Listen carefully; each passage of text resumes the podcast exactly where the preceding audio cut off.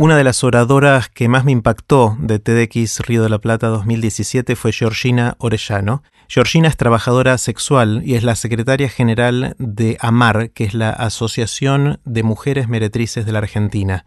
Tuvimos una conversación larga sobre cómo ve ella el mundo, la problemática que tiene ella y sus compañeras trabajadoras sexuales, en una conversación que es un poco distinta en tono a todas las demás conversaciones de aprender de grandes y que tiene como advertencia que hablamos sobre temas eh, explícitos.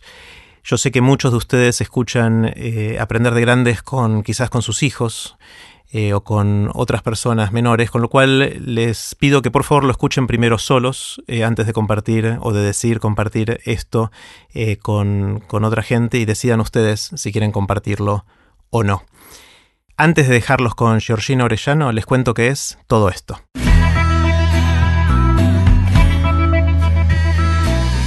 Esto es Aprender de Grandes, el podcast donde comparto lo que aprendo mientras intento aprender durante toda la vida y lo que converso con gente que admiro.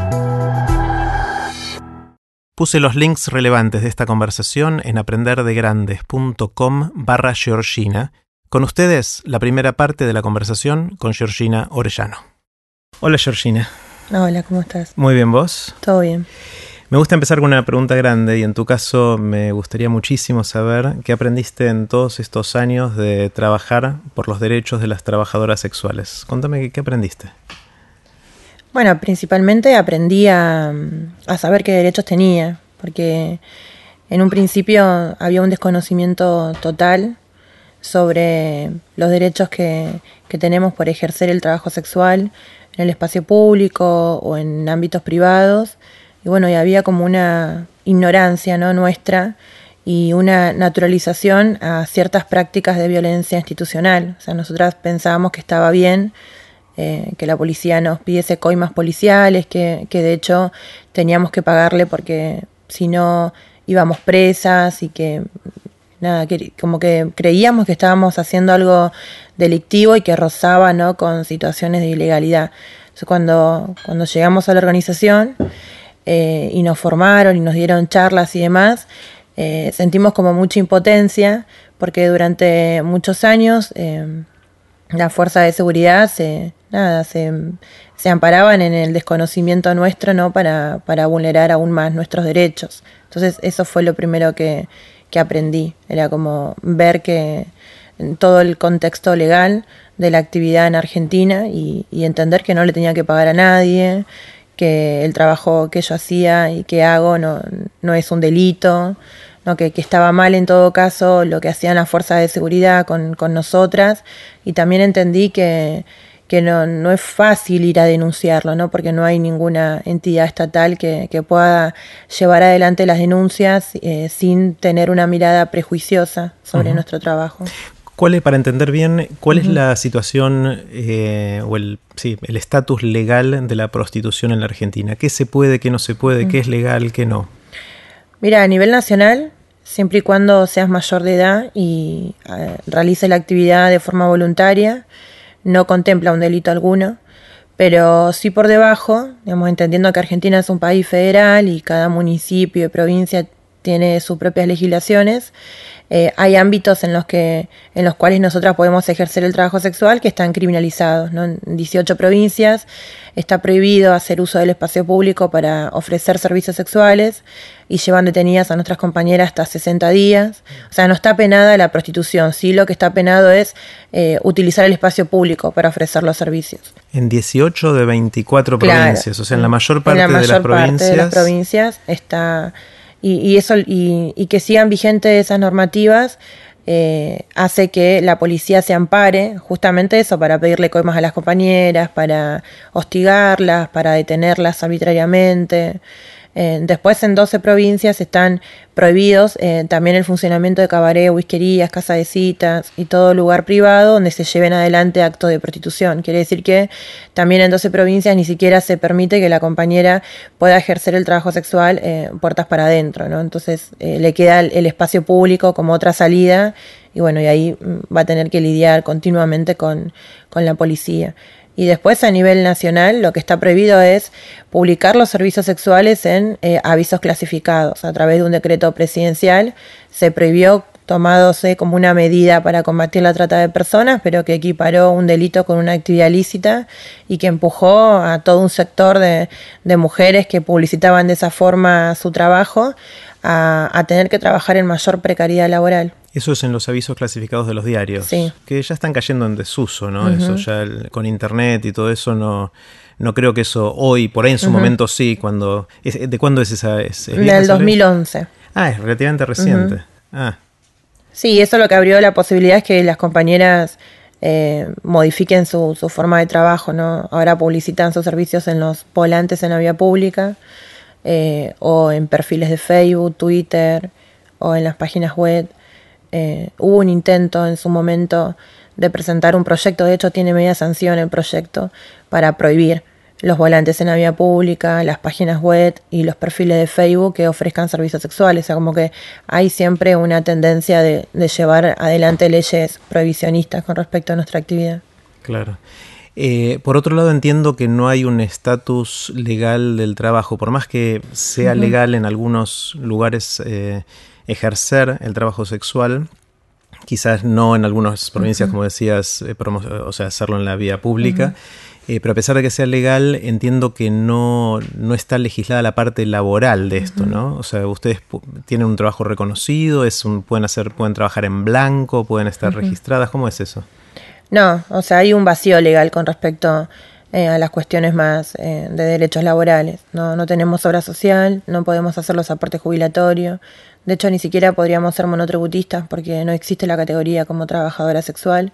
Hemos intentado varias veces a través del monotributo, eh, digamos, poder acceder a, los derechos laborales básicos, eh, pero no, no, no, existe la categoría y tampoco hay una, eh, una intención política ¿no? de, de, intentar crearla, sabiendo de que hay un sector que ejerce el trabajo sexual, sino que siempre nos ofrecen como otras figuras, como peluquera, masajista, como otras figuras para que terminemos monotributándole al Estado, pero de manera engañosa y, muchas de nosotras resistimos frente a eso porque no es un delito nuestro trabajo, entonces no entendemos por qué no nos quieren eh, abrir una categoría o por qué nos incitan a que tengamos que eh, utilizar como pantalla otras actividades laborales que nosotras no realizamos cuando el trabajo sexual no es un delito. Entonces hay un gran vacío legal y justamente eh, a partir de eso es que la organización le exige al Estado y a los gobiernos eh, un reconocimiento de derechos laborales para las trabajadoras sexuales. Cuando decís la organización, hablas de AMAR. Hablo de AMAR, sí. Contame un poquito qué es y cómo están organizadas. Bueno, AMAR es la Asociación de Mujeres Meretrices de la Argentina, el Sindicato de Trabajadoras Sexuales en nuestro país, que tiene 22 años, que nuclea 6.500 trabajadoras sexuales, que está presente en 10 provincias, que pertenece también a la Central de Trabajadores y de Trabajadoras de la Argentina y que hace parte de una red regional de trabajadoras sexuales, que es la Red C, que está compuesta por 13 países, o sea, hay en 13 países de la región hay organizaciones de, trabajadoras sexuales que justamente eh, luchan, luchamos todo por lo mismo, no por eh, por un reconocimiento por parte del Estado. Eh, Amar lo que hace es defender los derechos humanos y laborales de las mujeres que nos autopercibimos como trabajadoras sexuales. Más allá de las más de 6.000 miembros, miembros o miembras, no sé cómo se dice, miembros creo. Sí, miembros, miembras. sí, no sé. De, de Amar, eh, ¿tienen, ¿saben cuántas personas ejercen el trabajo sexual en la Argentina? Mira, el último censo que se hizo junto con el Ministerio de Salud de la Nación, se hizo en el año 2009 y arrojó un piso de 80.000 trabajadoras sexuales, 20.000 que ejercen el trabajo sexual en la vía pública y 60.000 que ejercen en ámbitos privados, ya sea cabaret, whiskerías, en departamentos privados, en bares. Eh, y ese fue como el último dato. Nosotras creemos que desde el 2009 para adelante eh, seguramente eh, ha aumentado el número de trabajadoras, lo vemos cuando hacemos trabajo territorial, que cada vez son más las mujeres que se dedican a ejercer el trabajo sexual, que hay una, una cuestión de, migración también importante de compañeras de República Dominicana, de Paraguay, de Perú, entonces creemos que el número ha, incrementado. Eh, ahora que entiendo un poquito el, mapa de, la situación, de qué es legal y qué no y, cuántas son, eh, contame cómo es el proceso de elegir este trabajo? ¿Cómo vos o tus compañeras eh, fueron decidiendo dedicarse a esto? Mira, la verdad que cada una de nosotras eh, somos muy distintas, o sea, como la gran mayoría de las personas, ¿no? Las mujeres, nosotras tenemos como esta mirada de que cada mujer es un, universo, entonces, eh, en distintas etapas y en distintos momentos de nuestras vidas y bajo distintas circunstancias hemos optado o elegido ejercer el trabajo sexual.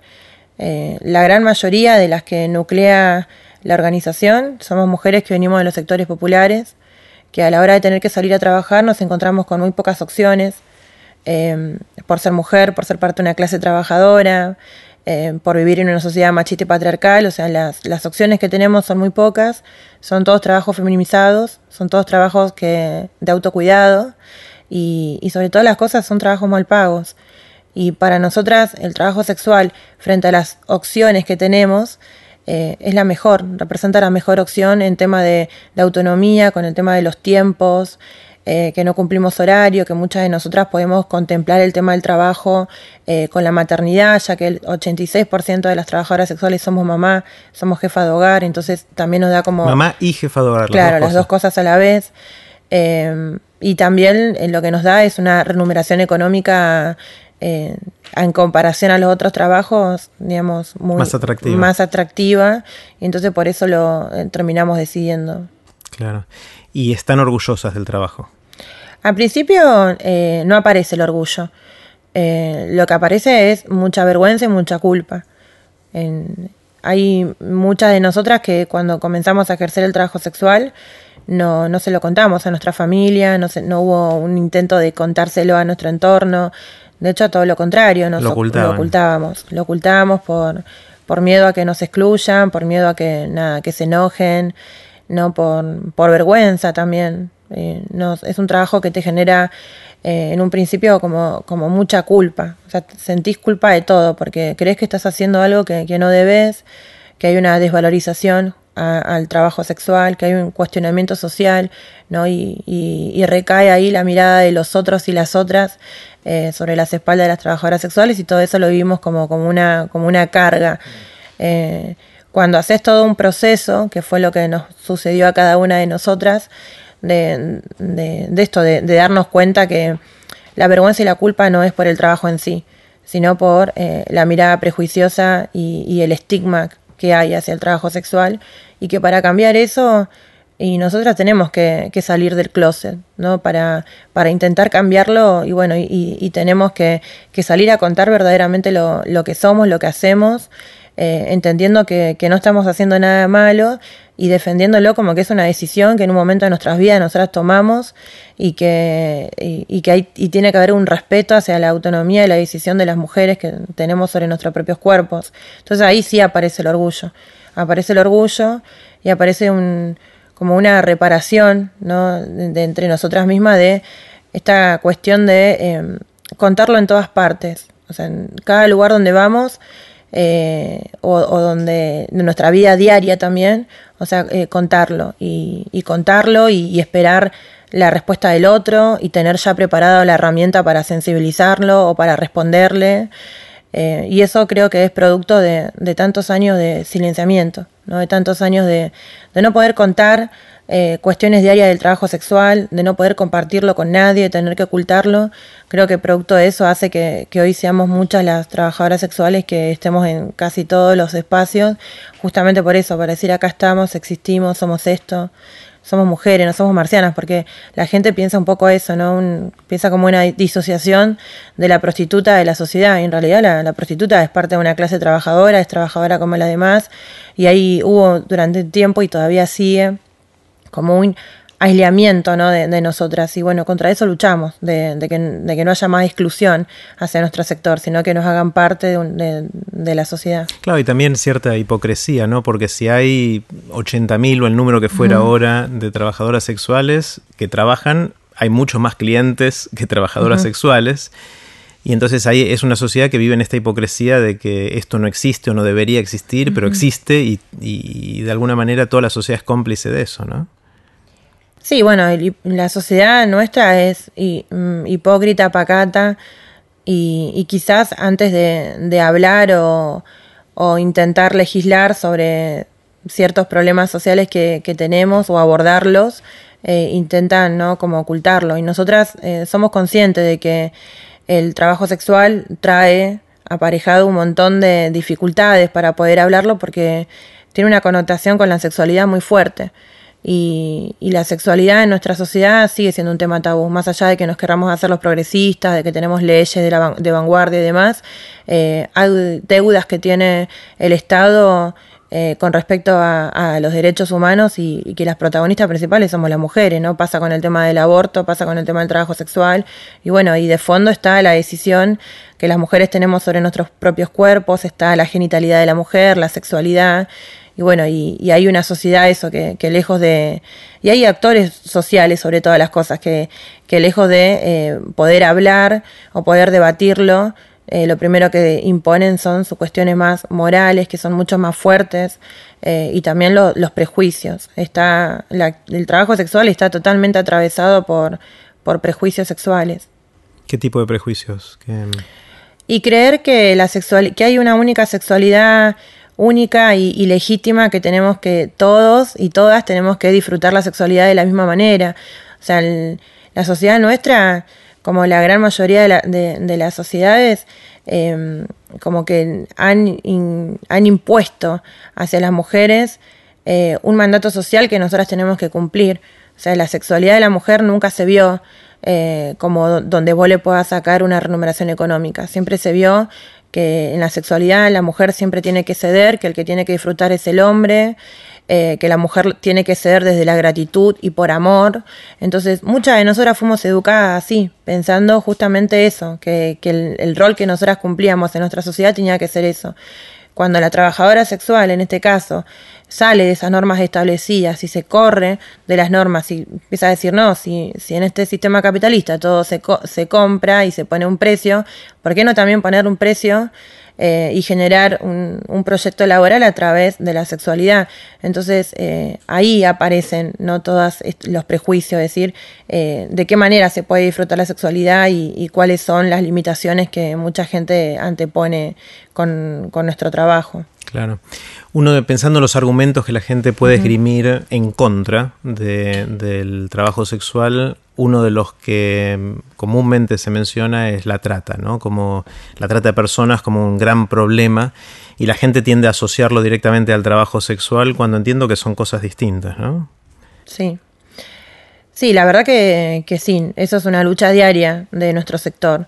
Eh, intentar sensibilizar a la sociedad para que nada, diferencia lo que es trata de personas al ejercicio del trabajo sexual.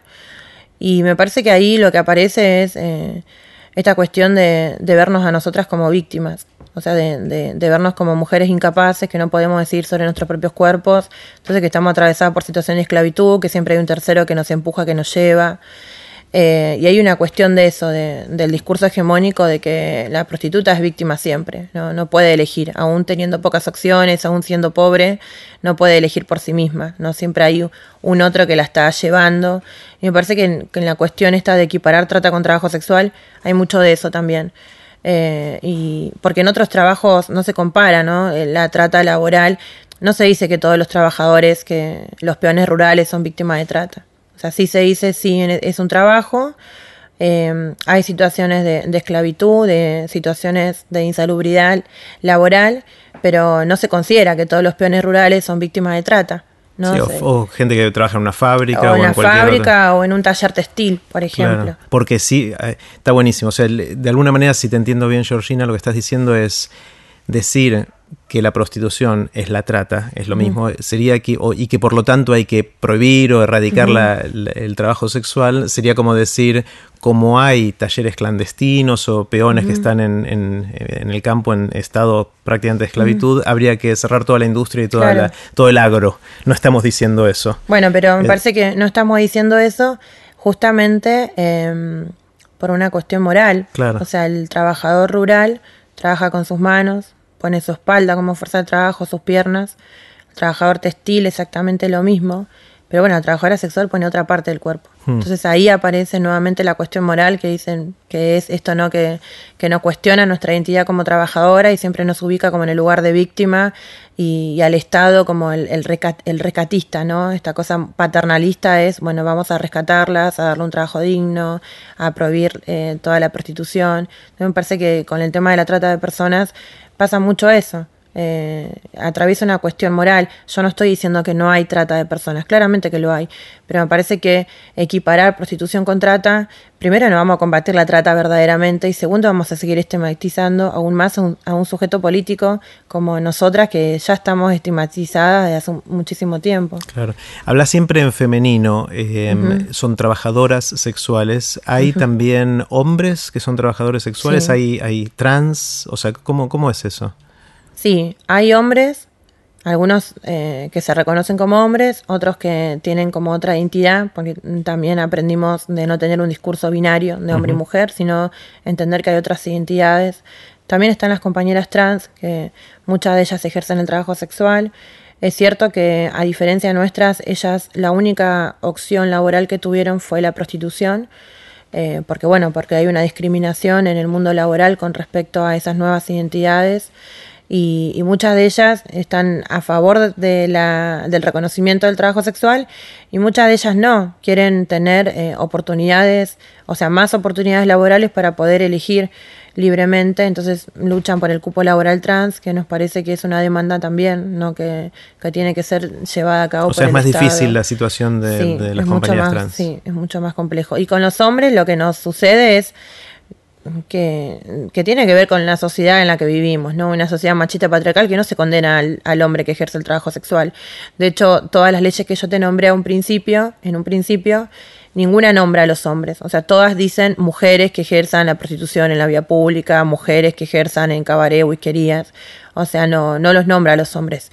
Eh, de hecho, eh, con ello no recae tanto el estigma como recae con nosotras.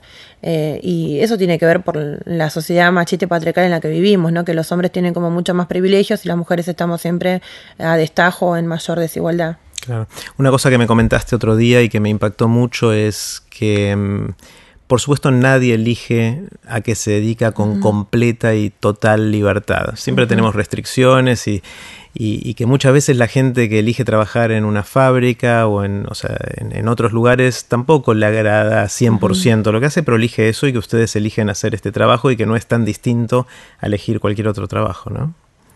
Sí, bueno, eso mm, nace mucho de, de, muchas personas que, no, que nos dicen esto, anteponen como su opinión personal por sobre la realidad que nos atraviesa como trabajadoras y, y nos dicen esto, como ninguna elegiría ser prostituta, ninguna elegiría ser puta.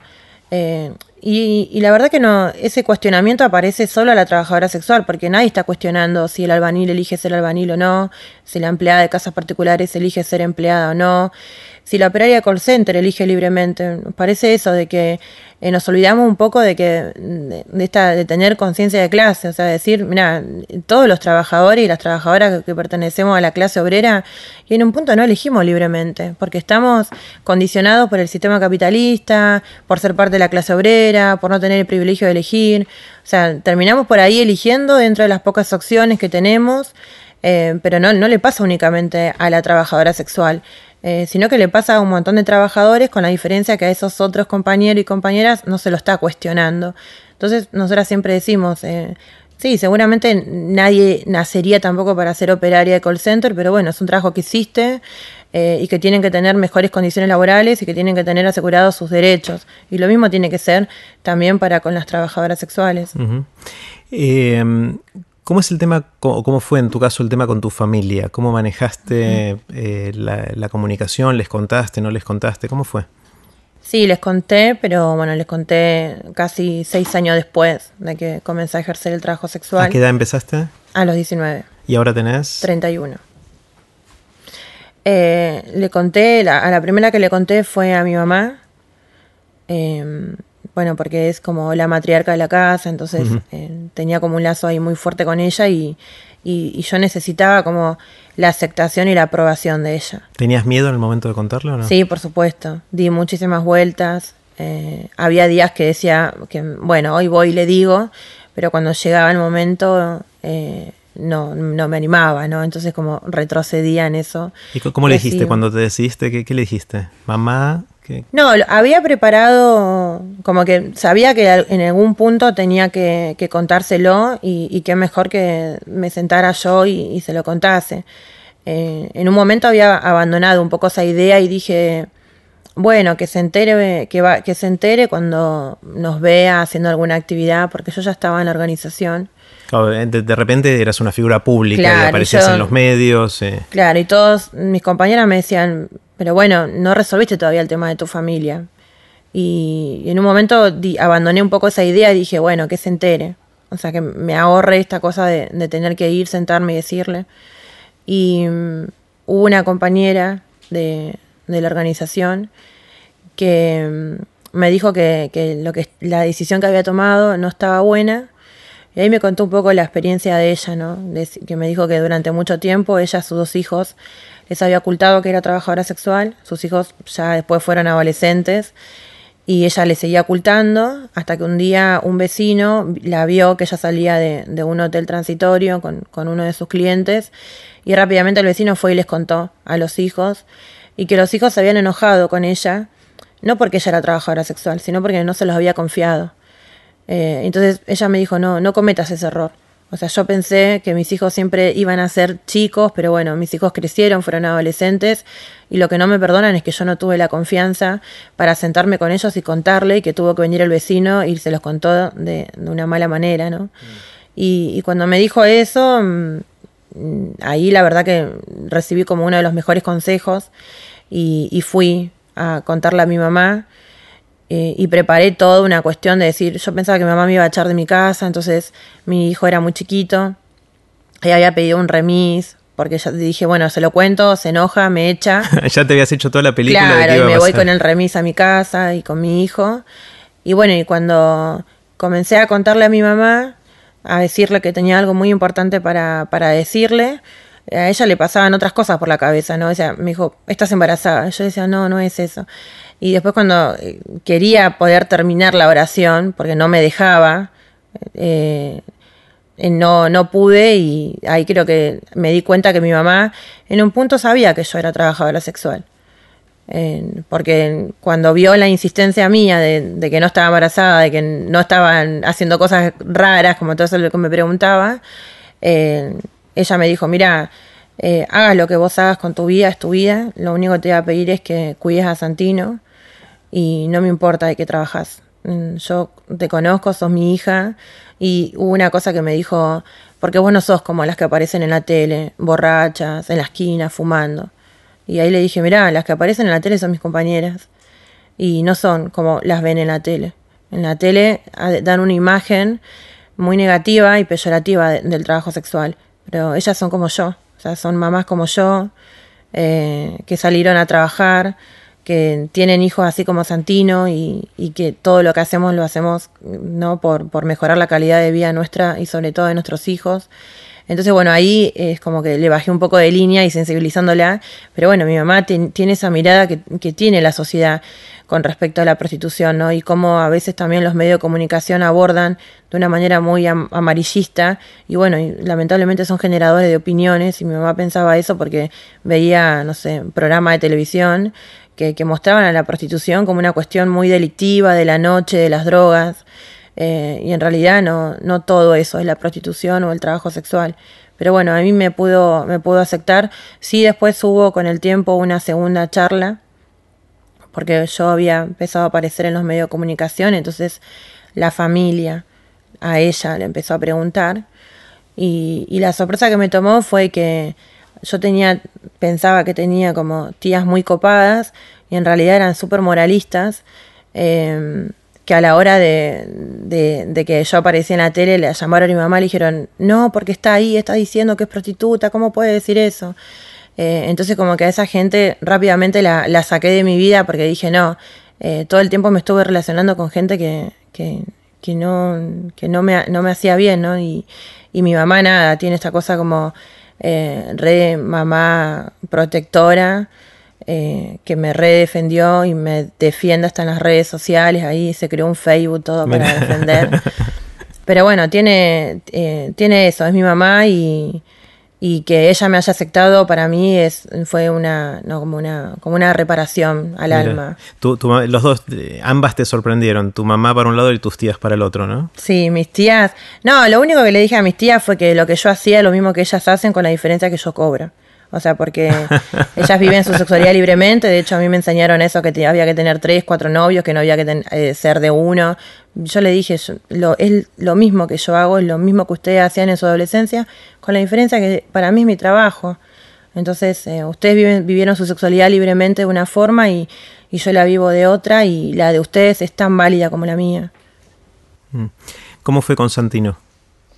No, Constantino fue más relajado. Eh, Santino es mi hijo y eh, siempre que fue, digamos, tenía 3, 4 años cuando yo empecé en la organización, ahora tiene 10, yo lo empecé a llevar a las marchas, eh, lo empecé a llevar a la organización, a las actividades. Entonces por ahí a veces eh, tenemos como esta cuestión de subestimar a los niños y como que van tomando un montón de, de, cosas, ¿no? van escuchando y van, van haciendo la parte de, como de su vida. Y, y me acuerdo que Santino eh, tenía como en su vocabulario esta cosa de hablar en femenino, eh, de incluir, no sé, de hablar de las compañeras trans. Tenía eh, cinco o seis años. Y ya hablaba naturalmente. Y hablaba naturalmente y, lo, y, lo, y de hecho nosotras hasta cuando lo escuchamos nos, nos sorprendíamos porque preguntaba un montón. entonces cuando comenzó a leer y, y, comenzó a leer todos los afiches que yo tenía en mi casa o los libros, que hablaban de trabajo sexual, ahí dije, bueno, mejor lo siento, le cuento. Y, y, lo único que tuve fue eso, como cuidado en las palabras, porque tenía seis años. Eh, le dije lo justo y necesario. Y después sí lo que le dije era que, que, había lugares en los que no podíamos decir lo que mamá trabajaba, porque había mucha gente que no lo iba a entender y que cuando él sea más grande, él iba a comprender el por qué yo le estaba diciendo eso, pero que era como un secreto que no, no digamos en, en todos lados donde en lo que yo trabajaba, porque había mucha gente que no, no iba a empatizar con, con nosotros. Y, y, bueno, así fue, pero bueno, Santino lo, empezó a decir en la escuela, lo empezó a decir en su grupo de amigos, eh, que abiertamente que su mamá era trabajadora sexual eh, entendiendo lo que era ejercer el trabajo sexual y, y, solamente en dos oportunidades en la escuela tuve que presentarme porque mm, él había dicho abiertamente que, que yo era trabajadora sexual y después había dicho que yo era puta eh, y sus amigos medio como que había un grupito de amigos que, que medio como que le decían cómo puedes estar orgulloso que tu mamá es puta y demás. Entonces me presenté varias veces en la escuela, pero él lo vive como tan naturalmente y, y tiene herramientas como para defenderse, porque el miedo que, yo tenía y que a veces también tengo es eso, que no tenga las herramientas suficientes como para, para no saber defenderse o no saber qué contestar. Y, y la verdad que aprendió un montón estando todo el tiempo con nosotras en la organización eh, de, de, hablar de, así como muy natural del trabajo sexual sin ningún prejuicio que, que hasta a veces nos deja con la boca abierta a, ustedes eh, mismas, sí. a, a, nosotras mismas, ¿no? ¿Y eh, cómo se defiende? ¿Cómo son esas herramientas? Si vienen los chicos y lo molestan con esto, que... No, él dice naturalmente eso, que la mamá es puta, que, que es trabajadora sexual.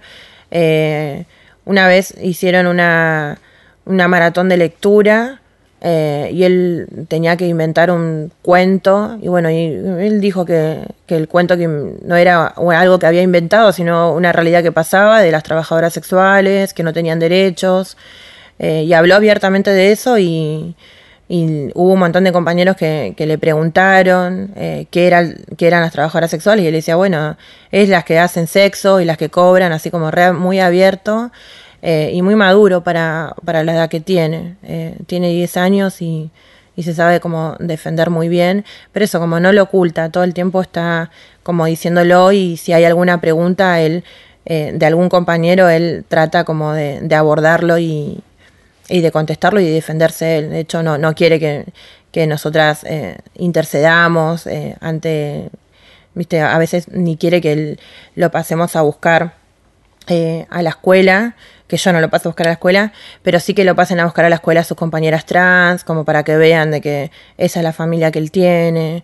eh, mis compañeras eh, de otras organizaciones aliadas a Mar, que son organizaciones de lesbianas que también van y él cuenta.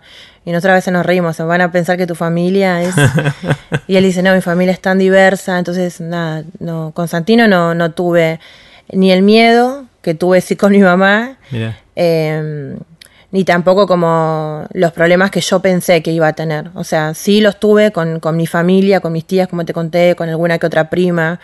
Em, que son como personas grandes que yo dije, bueno, lo, van a saber madurar, y en realidad todo lo contrario. Y Constantino, que tenía un poco como ese miedo, me sorprendió como para bien.